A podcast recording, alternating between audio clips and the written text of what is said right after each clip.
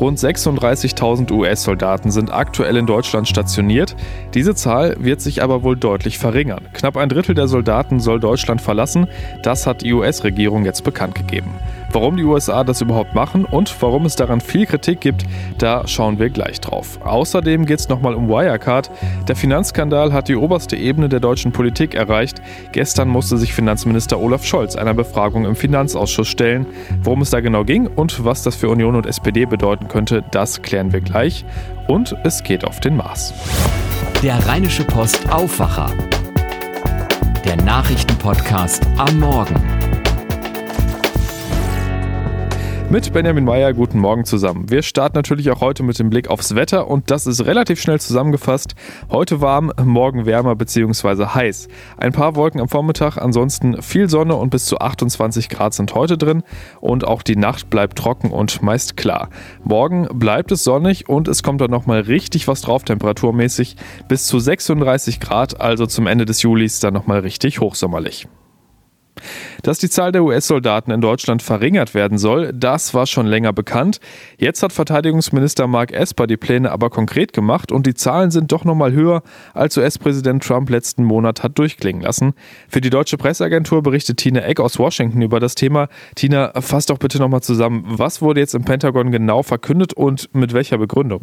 Tja, es sind nun also doch mehr Soldaten als gedacht. Äh, davon sollen rund 6400 hierher in die USA zurückkommen, aber 5400 sollen in andere europäische Länder verlegt werden, einige schneller, einige langsamer, sagte Verteidigungsminister Esper. Er hat das Ganze äh, als ganz normale Umschichtung im Zuge einer ganzen Reihe von Veränderungen beschrieben. Er ging sogar noch weiter und sagte, äh, diese Truppenverlegung werde die NATO stärken und Russland weiterhin abschrecken.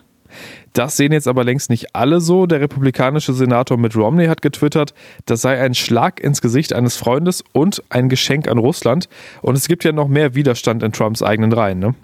Ja, genau, im Kongress und auch unter Trumps Republikanern gab und gibt es ganz entscheidende Bedenken, weil es die NATO schwächen und Russland in die Hände spielen könnte. Aber auch, weil Deutschland so ein wichtiges logistisches Drehkreuz ist für US-Truppen im Nahen Osten und Afrika. Äh, der Kongress denkt sogar daran, äh, für diesen Abzug, der ja Geld kostet, den Finanzhahn abzudrehen.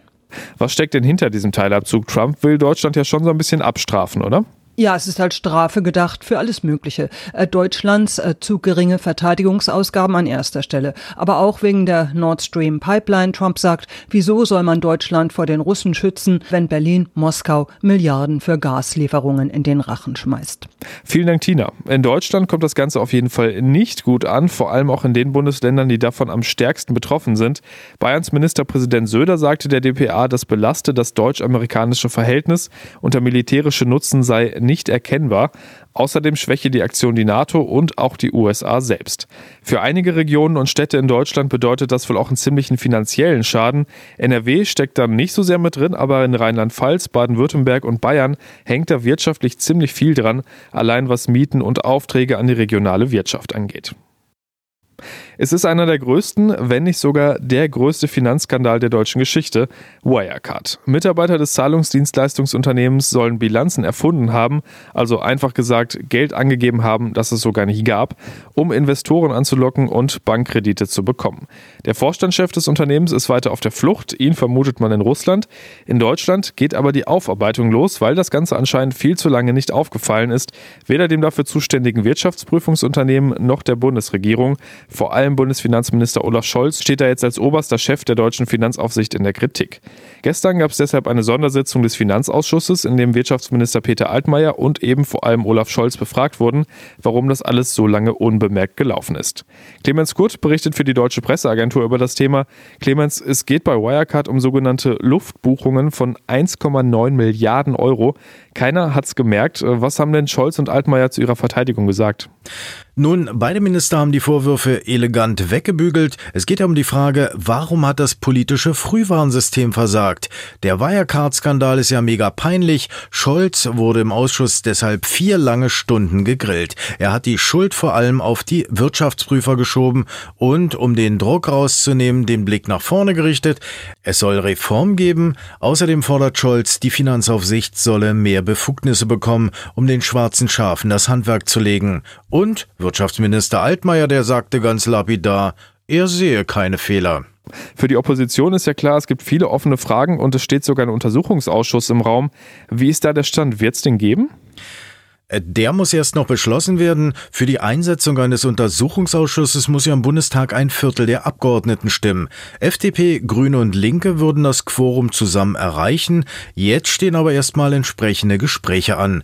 Aber klar dürfte sein, im nächsten Jahr sind Wahlen, da wird die Opposition das Thema auf jeden Fall ausschlachten. So ein Untersuchungsausschuss, der zieht sich nämlich, und das wäre für den möglichen SPD-Kanzlerkandidaten Olaf Scholz ein echter Klotz am Bein. Heißt, die Union reibt sich schon mal die Hände? Äh, na, bei CDU und CSU sollte man sich nicht zu früh freuen. Im Wirecard-Skandal geht es schließlich auch um die Rolle des Kanzleramts. Angela Merkel hatte sich im letzten Jahr bei ihrer China-Reise für Wirecard stark gemacht. Von Unregelmäßigkeiten will sie nichts gewusst haben. Ich kann mir vorstellen, auch da wird der Finanzausschuss noch eine Reihe von unbequemen Fragen haben. Hier im politischen Berlin wird schon geungt, mit der Harmonie in der Großen Koalition ist es bald vorbei. Da kann man wohl von ausgehen. Das ist aber auch echt eine absurde Geschichte, ne? Und das Ganze bietet Stoff für spannende Unterhaltung. Filmproduzent Nico Hoffmann von der UFA kann sich vorstellen, das Ganze zu verfilmen. Ein Unternehmen, das überhöhte Umsätze vorgaukelt und alle von sich überzeugt, auch Politiker. Ich kann mir vorstellen, das wird ein richtig guter Wirtschaftskrimi. Bin gespannt, wer dann Angela Merkel spielt. Danke, Clemens. Kurze Pause für Werbung. Diese Ausgabe des Aufwacher-Podcasts wird euch präsentiert von Rewe. Wusstet ihr schon? Je nach Saison und Region sind mittlerweile rund 20.000 regionale und lokale Produkte in den Rewe-Märkten zu finden. Und das Rheinland ist mittendrin, denn mit seinen fruchtbaren Böden hat es eine tolle Warenfülle zu bieten. Von den Klassikern wie Kartoffeln, Spargel und Erdbeeren über Milch, Käse, Eier, Wein bis hin zu Kräutern, Salaten, Äpfeln und Fruchtaufstrichen. Danke an Rewe fürs Möglichmachen dieses Podcasts.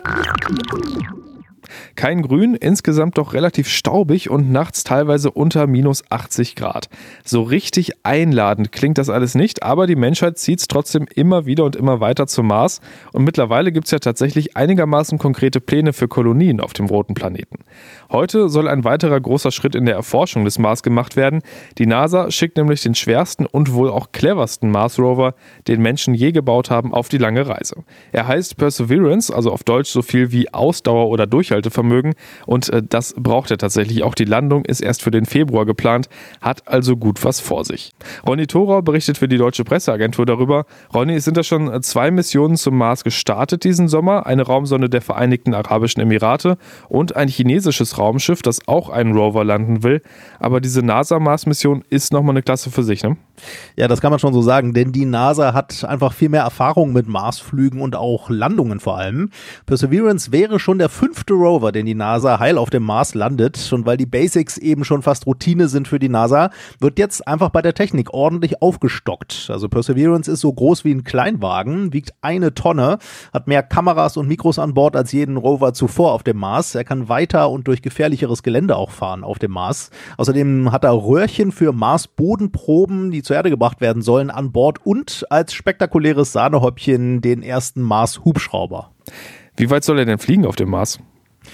Also das ist erstmal noch begrenzt, weil man noch nicht mal sicher weiß, ob der auf dem Mars wirklich heil abheben kann, wirklich. Das ist ja völliges bisher für unmöglich fast gehaltenes Neuland, hat uns der deutsche Ex-Astronaut Ulrich Walter erklärt. Eigentlich hat der Mars überhaupt keine Atmosphäre. Die ist so schwach, nämlich nur ein Hundertstel der Erdatmosphäre, dass eigentlich nichts fliegen könnte. Jetzt hat es die NASA doch wohl geschafft.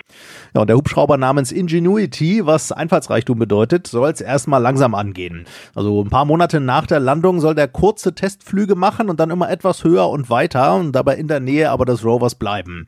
Und daraus will man dann einfach ganz viel lernen, um in Zukunft dann vielleicht viel weiter über den Mars zu fliegen oder künftigen Mars-Astronauten mal fliegende Helfer zur Seite zu stellen. Wird hier aber nicht die einzige Aufgabe der Mission sein. Was passiert da sonst noch?